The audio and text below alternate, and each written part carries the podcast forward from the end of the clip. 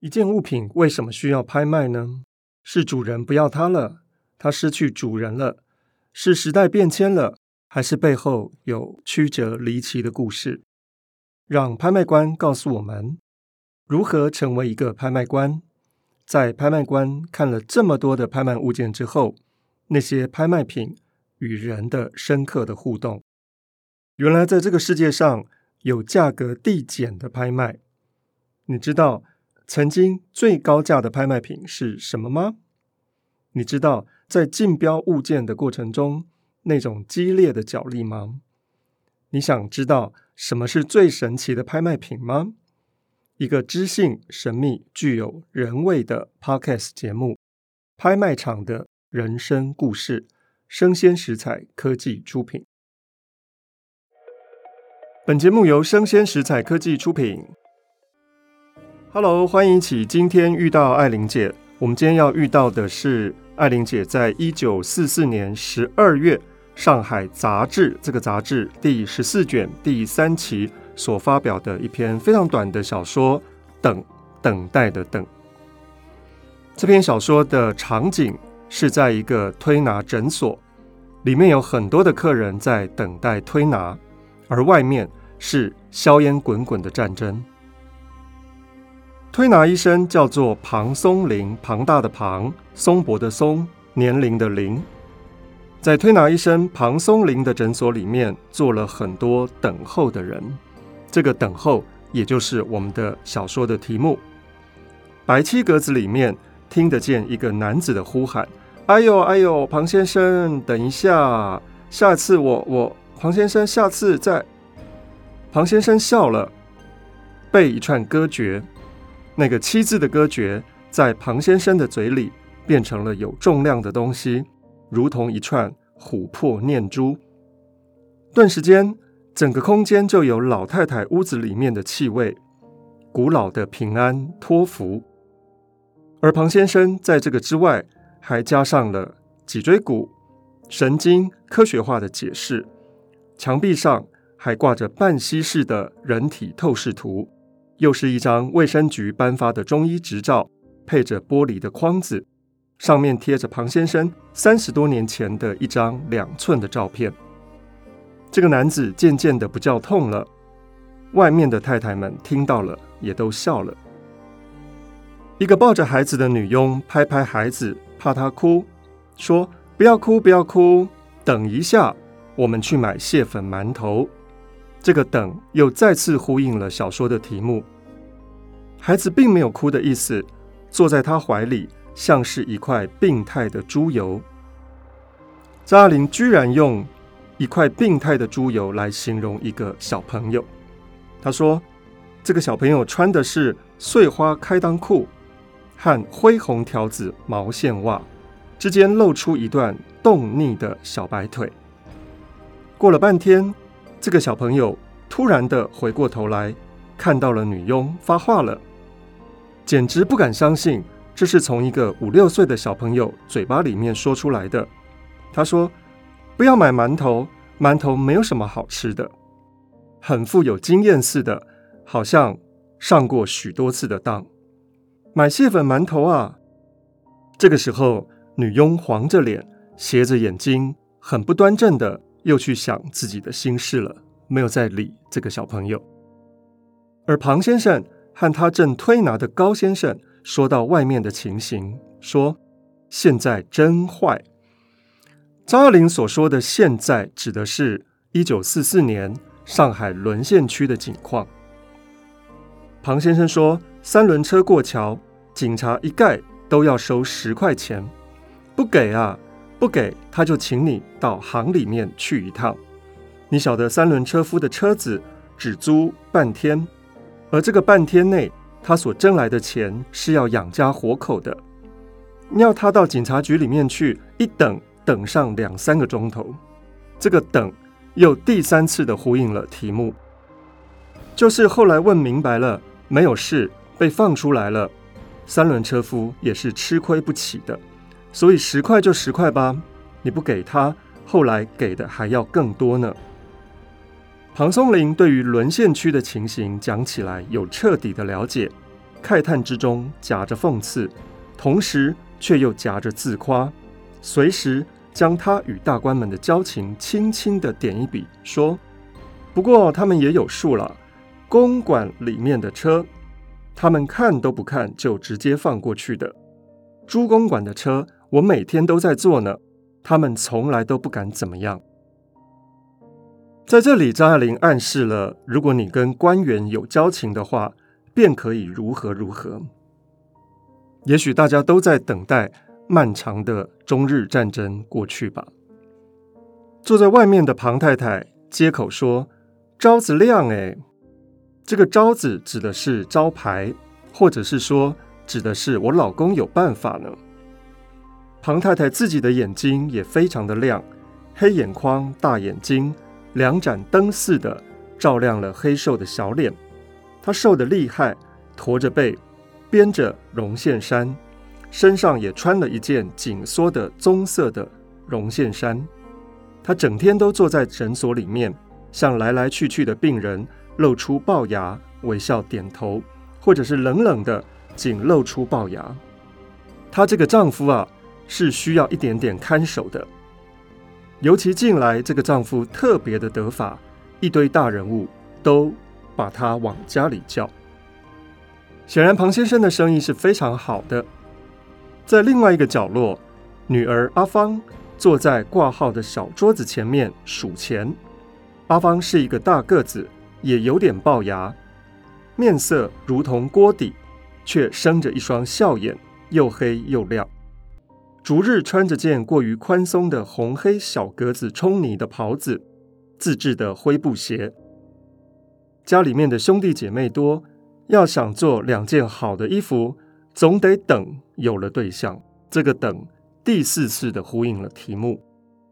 没有好衣裳，又不会有好对象，所以这样恶性循环的等下去，他总是杏眼含嗔的时候多。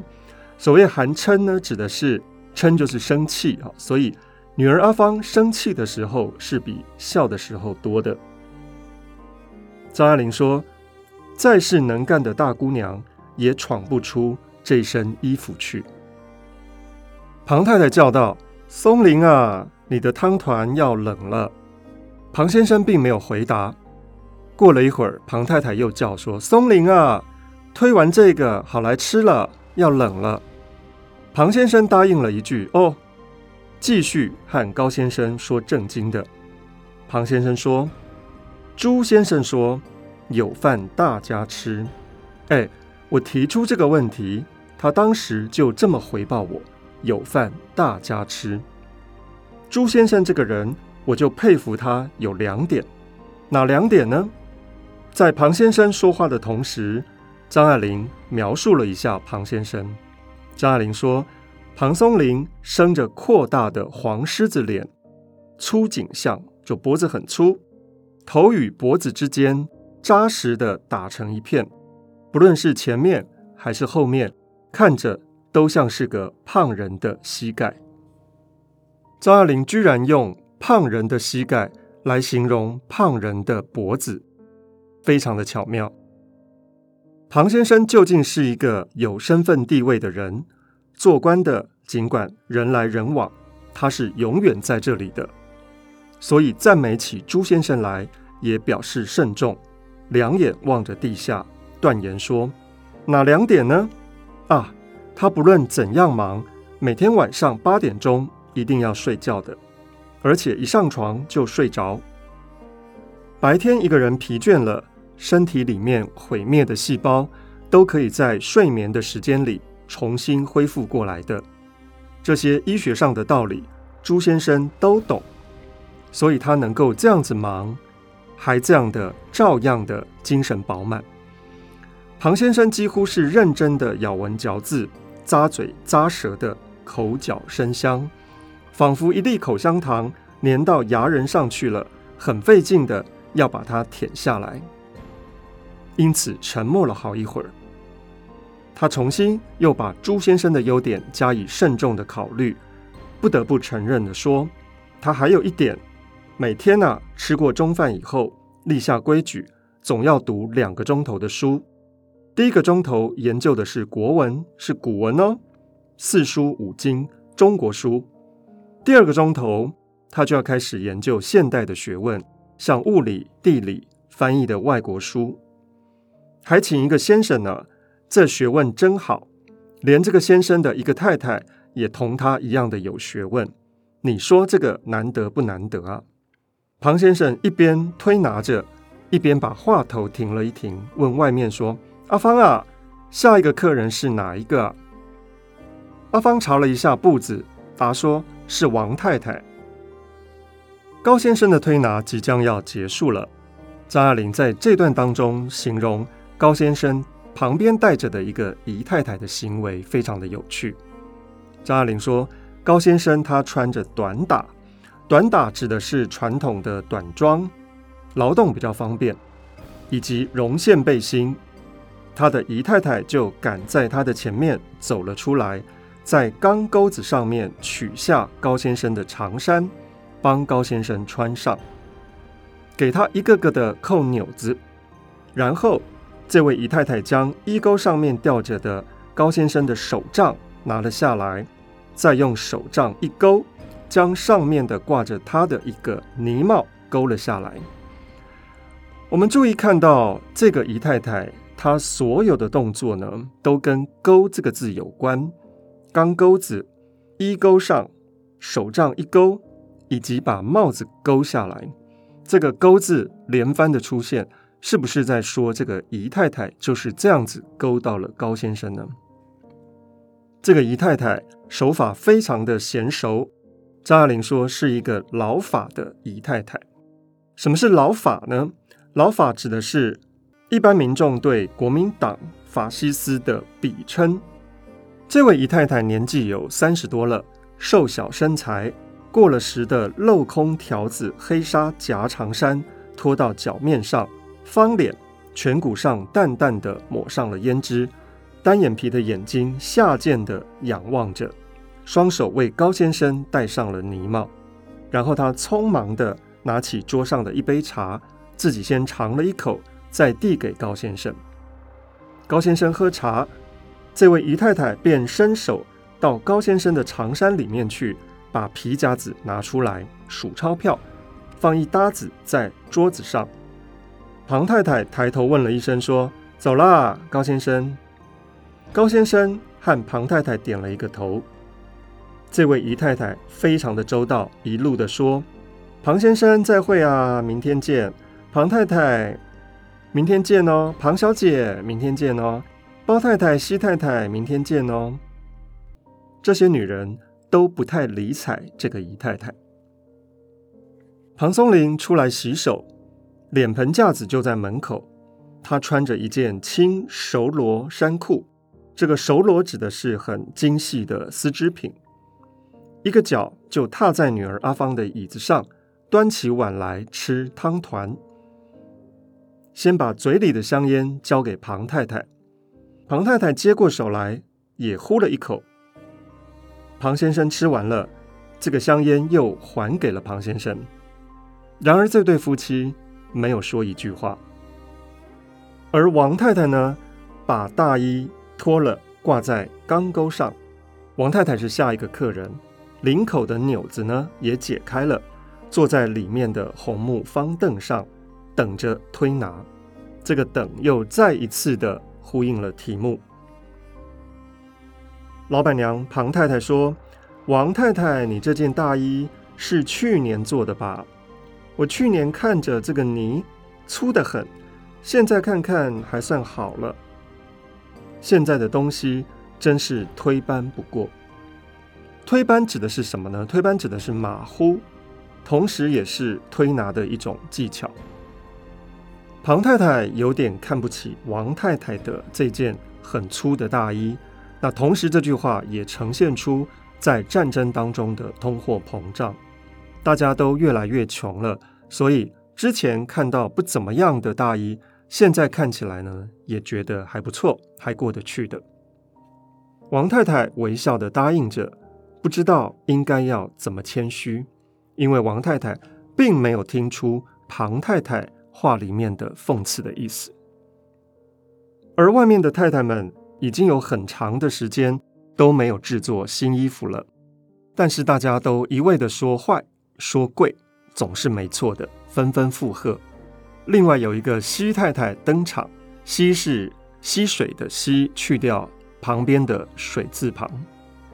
粉褐色的小鸡蛋脸的西太太，有一副轻描淡写的眼眉，轻轻的皱纹，轻轻一排的前刘海，剪了头发，可是没有烫。她因为身上的一件淡绿色的短大衣是冲泥的，所以更加坚决地说：“现在就是这样啊，装满了一皮包的钱上街去，还买不到称心的东西，价钱还在其次。”西太太把一只手伸到蓝白网袋里面去，握住里面的皮包，带笑的掂了一掂。庞太太说：“稍微看得上眼的，就要好几万呢；看不上眼的，也要几千。”张爱玲通过这些太太们的对话，呈现的是在战争当中物价越来越贵的景况。而女儿阿芳把小桌子抽屉上了锁，走过来。一路把钥匙扣在胳肢窝下面的纽绊上面。什么是纽绊呢？是传统衣服的布纽扣。她坐到西太太的身边，笑说：“西太太，听说你们先生在里头阔得不得了啊？这个里头指的是什么呢？是不是内地？”他暗指国民政府从武汉迁到了重庆。西太太骤然被注意到。脸马上红了起来，说：“是啊，他混得还好，升了分行的行长了。不过没有法子，不好寄钱来。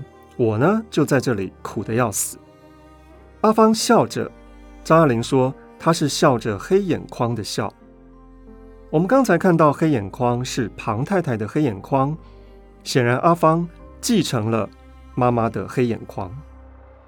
一只手按着胳肢窝下面的叮当的钥匙，凑过身来，低低地说：“恐怕你们先生在那边有了人呢。”西太太在蓝白网袋里面伸出了手指，手拍膝盖说：“我不是不知道啊，庞小姐，我早就猜到了，他一定是讨了小的了。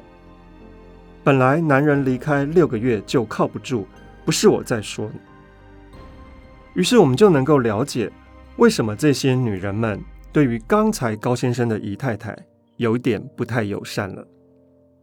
阿芳说：“那时候如果跟着一道去就好了。”阿芳提及的把头点了一点，笑着秘密的黑眼眶的笑。西太太说：“本来是一道去的啊，在香港忽然来了一个电报，派他到内地去。”因为是坐飞机，让他先去，我再慢慢的过去。想不到后来就不好过去了。本来男人的事就靠不住，而且现在你不知道啊。话还没说完，张爱玲再次的形容西太太的手指从她的网袋里面伸了出来，他抓住了一张报纸，激烈的沙沙的打着沙发，小声的说。上面下了命令，叫他们讨啊！什么是叫他们讨呢？也就是国民党的政府希望这些跟随着国民党政府到重庆的人呢，可以讨小老婆。因为战争的缘故，中国的人口损失太多了，所以奖励生育。上面就下了命令，太太不在身边两年的都可以重新讨。所以现在不叫姨太太了，叫二夫人。都为了公务人员身边没有人照应，怕他们办事不专心，所以要他们讨啊。这个要他们讨啊，其实还有另外一个双关语，就是所有国民的损失要跟谁讨呢？阿芳问说：“那你的公婆倒不说什么吗？”西太太回答：“公婆也不管他的那些事啊。”对我呢，他们是这样说的：反正家里面你总是最大的。我也看开了，我是过了四十岁的人了。阿芳笑了说：“哪里没有吧？你看着顶多三十多一点点。”西太太叹气说：“老了呀。”他忽然之间怀疑起来：这两年不是老了吗？阿芳向西太太端详了一会儿，笑说：“因为你不打扮了，你从前打扮的。”西太太往前凑一凑，低声地说：“不是，我这个头发脱落的不成样子的缘故了。也不知道为什么掉发掉的这么厉害。一房间的人都听她说话，西太太也觉得。”大家听他说话是应当的，他怨苦中也有三分得意。网袋抓一把，攒在拳头里面，打了一个手势。西太太说：“里边的情形你不知道，地位一高，自然有人送上来呀。真的有人送上来呢。”正在被推拿的王太太躺着衣领，头部前伸，她是一个五十来岁的人。圆白的脸还带着一点孩子气，嘴上有定定的微笑。张爱玲形容说，那是小弄堂的和平。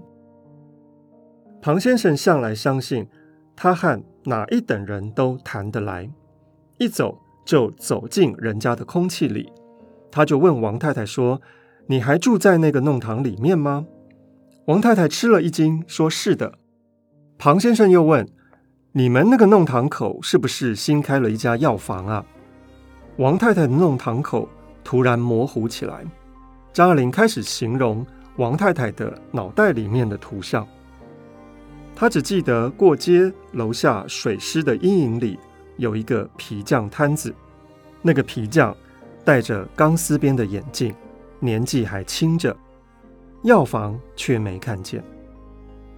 为什么庞先生提到的是药房，而王太太脑袋里面浮现的却是那个皮匠呢？这是非常有趣的事情。王太太含笑的把眼睛一霎一霎的答不上来。